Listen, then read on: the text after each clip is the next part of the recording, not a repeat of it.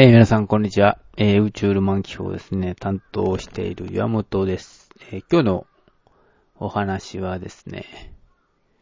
え月と金星という話をしてみたいと思います。で、今年はですね、まあ、金星に関するいろいろなことが起こりました。えちょうどあのもう、今9月ですから、3ヶ月ぐらい前ですかね。6月の6日、えー太陽の表面をですね、金星が通過するという、日面通過というですね、非常に珍しい現象がありました。で、これは、あの、非常に珍しい現象で、これから先はですね、105年後ですね。2117年の12月11日にまた、えー日面通過がありますけれども、多分、これを聞いている人は誰も生きてないと思いますけれども、まあこれから、あここ最近生まれる人もちょっと無理でしょう。100歳は難しいのでですね。で、その日面通過がありまして、えーだんだんですね、あの、金星が東の方へ移動するというかですね。えーまあ、えーちょうどあの、宇宙からちょっと太陽とか、それから金星とか地球とかですね、動きを見ることができたとすると、えーこの日面通過という状況は、えー金星とですね、それから地球と、それから金星が直線に並んだ状態ですね。真ん中に金星が挟まった状態ですね。この状態で、えーちょうど金星が太陽の表面を通ったように見えたというわけです。で、この状態からですね、まあ、えっ、と、3ヶ月くらい経ちまして、3ヶ月というか、まあ、先月ですね、8月の14日の日ですね、えー西方最大理学というんですけど、どういうわけかですね、ああの、西方最大理学というふうに、西の方の最大理学というふうになっています。これは、東方最大理学の間違いではないんですね。西方最大理学のようです。なんか意味があるみたいですけれども。ちょうどあの、東の空にですね、月に隠されて、えー見えなくなるという現象がですね、起きました。だいたい2時40分ぐらいから約1時間ぐらいですね。まあ、ちょっと短かったかもしれませんがれども、鹿児島の方はちょっと短かったかと思うんですけれども、だいたい、えー1時間近くですね、そういう現象が見られました。で、ちょうどお月様の下の方の明るいところから、えーだんだんですね、えー入っていって、でそして、あの、暗いところで突然金星が見えてくるという状況ですね。これで見ると、非常にですね、金星が突然、あの、暗いところに見えてくるように見えると思います。で、ちょうどこの8月というのはですね、いろいろなことがありました。最初、8月の12日ですかね。えーペルセウス流星群の極大の日、つまり一番よく見える日。今年はとても条件が良かったですけれども。それから、えっ、と、ちょっと、お過ぎてですね。うーんと、ちょうどあの、それから2日後か。ですね。それが8月14日ですね。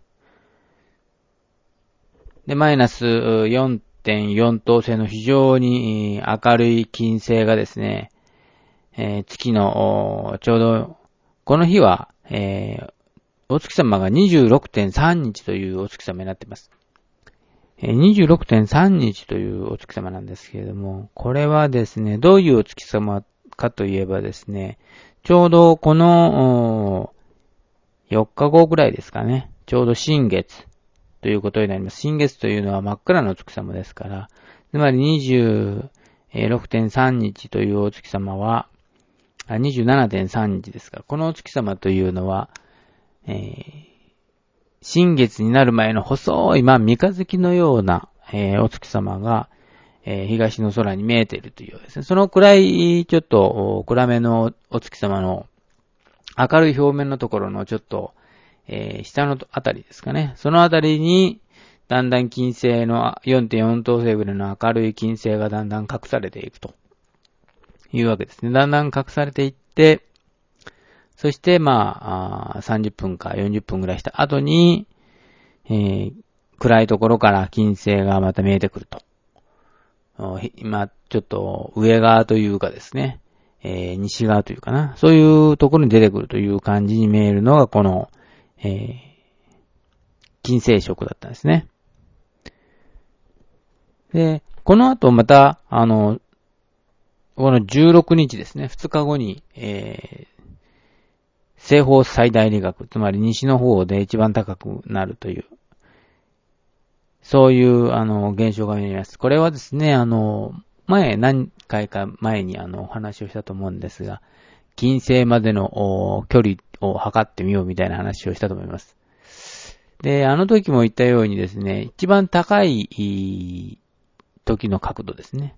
この角度と太陽との位置関係から求めることができます。よくあの、なんか質問を受けてですね、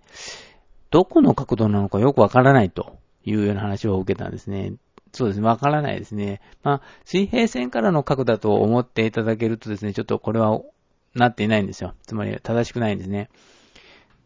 正しいあの角度の求め方はですね、えー、要はあの、太陽の方向と、それからその金星の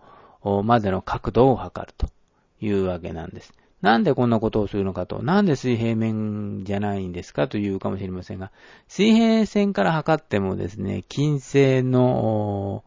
え、位置を求めることができないんですね。要はですね、あの、まあ、金星もそうですけれども、それから、あの、お月様もそうですけれども、すべてあの、斜めにこう登っていきますね。まっすぐ上に登るわけではありません。まっすぐ上に登るのはですね、まあ、赤道付近でそういうことが見えるからもしれませんが、まあ、あの、鹿児島とかですね、まあ、日本でそのようなことは見えることはないと思います。つまり、えー、斜めに登っていくわけです。この斜めというのもですね、えー、何を見しているかというと、これはあの、まあ、太陽の周りを地球も回っているわけですね。まあ、1年で回ると。365.25という、えー、数字で回ってますけれども、つまり、えー、4分の1ですね。えー、これを4回足すとウルートしていることになるんですけれども、その365.25で回っている、えー、この軌道面ですね。この軌道面こそが、この太陽が昇っていく、え、斜めに登っていく面なんですね。金星もその面に沿って登っていきます。まあ、例えば、これを王道とかですね、そういうとか、あるいは、王道は太陽の通り道ですね。それから、白道とかですね。これは、えっと、お月様の通る道ですね。このようにあの、いろいろ道というのがついたあの天文現象がありますけれども、まあ大体同じようなところを通るわけです。これこそが、あの、その太陽を回っている軌道面なわけです。その軌道面の角度を、あの、求めることによって、えー、金星までの距離が測れるというのがですね、この前の話だったんですね。金星というのは、あの、なんというか、大きさ的にいけばですね、えー、地球と約、ほぼ同じ大きさ、まあ、質量的にはちょっと向こうの方が、え、っと、軽かったのかな？金星の方がですね。でもまあ非常にほぼ似通った、えー、惑星です。だから、太陽に、えー、コンマ70%ぐらいですから、の、天文単位、コンマ7天文単位ぐらいだったと思うんですけれども、金星が。それぐらい30%だけですね、え太陽に、まあ惑星が、地球のような惑星が近づくと、もう金星のようなすごいことになるというわけですね。もう非常に暑くて、えー、住める状況に、人間が住めるような状況ではないですね。で、今度はあの、